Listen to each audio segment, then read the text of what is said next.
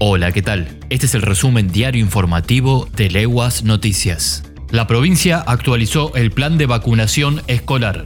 La iniciativa fue presentada por los ministros de Gestión Pública, Rubén Michelic, de Salud, Carlos Parola, y de Educación, Adriana Cantero. El objetivo del plan es llegar a concretar la vacunación del 95% de los niños y niñas entre 5 y 6 años. Actualmente en la provincia, el 71% de dicha población se encuentra con la vacunación completa, es decir, un total de 38.103 según lo registrado por el Sistema de Atención Primaria de Salud. El trabajo a desarrollar no va a ser sencillo, va a ser con una expansión territorial importante, abarca todo el largo y el ancho de la provincia. El compromiso es trabajar con cada uno de los intendentes, con las regionales de educación, de salud y con los directores de cada escuela. El trabajo va a ser con una presencia territorial importante, donde seguramente habrá que volcar muchos recursos. A partir de la semana que viene, esperamos estar desarrollando un trabajo específico con cada uno de los responsables de las áreas, puntualizó Michelik.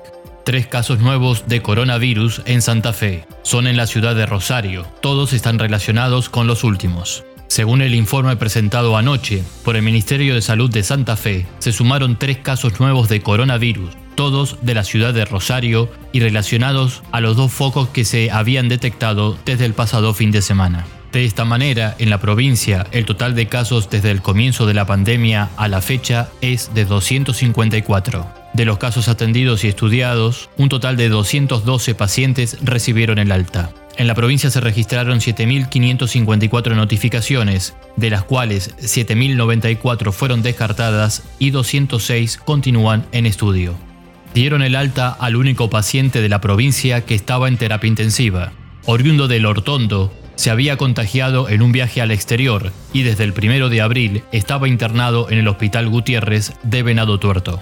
Tras permanecer 52 días con respirador artificial, Héctor Chirioto fue despedido con un conmovedor aplauso del personal médico, familiares y amigos al salir del nosocomio público en el mediodía de ayer. Era el único paciente del Departamento General López que tuvo 18 casos positivos. Fue internado a causa del COVID-19, ya que los restantes que presentaban síntomas, los otros tres del Hortondo, 12 de Venado Tuerto, uno en Firmat y uno en Santo Espíritu, salieron adelante con aislamiento domiciliario.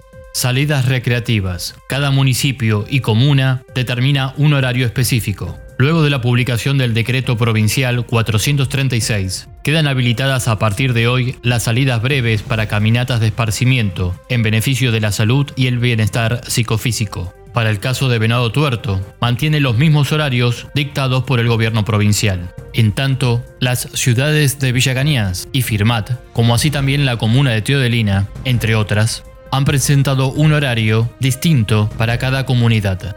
Y hasta aquí llegamos. Para más información, visita Leguas Noticias en www.leguas.com.ar. Hasta la próxima.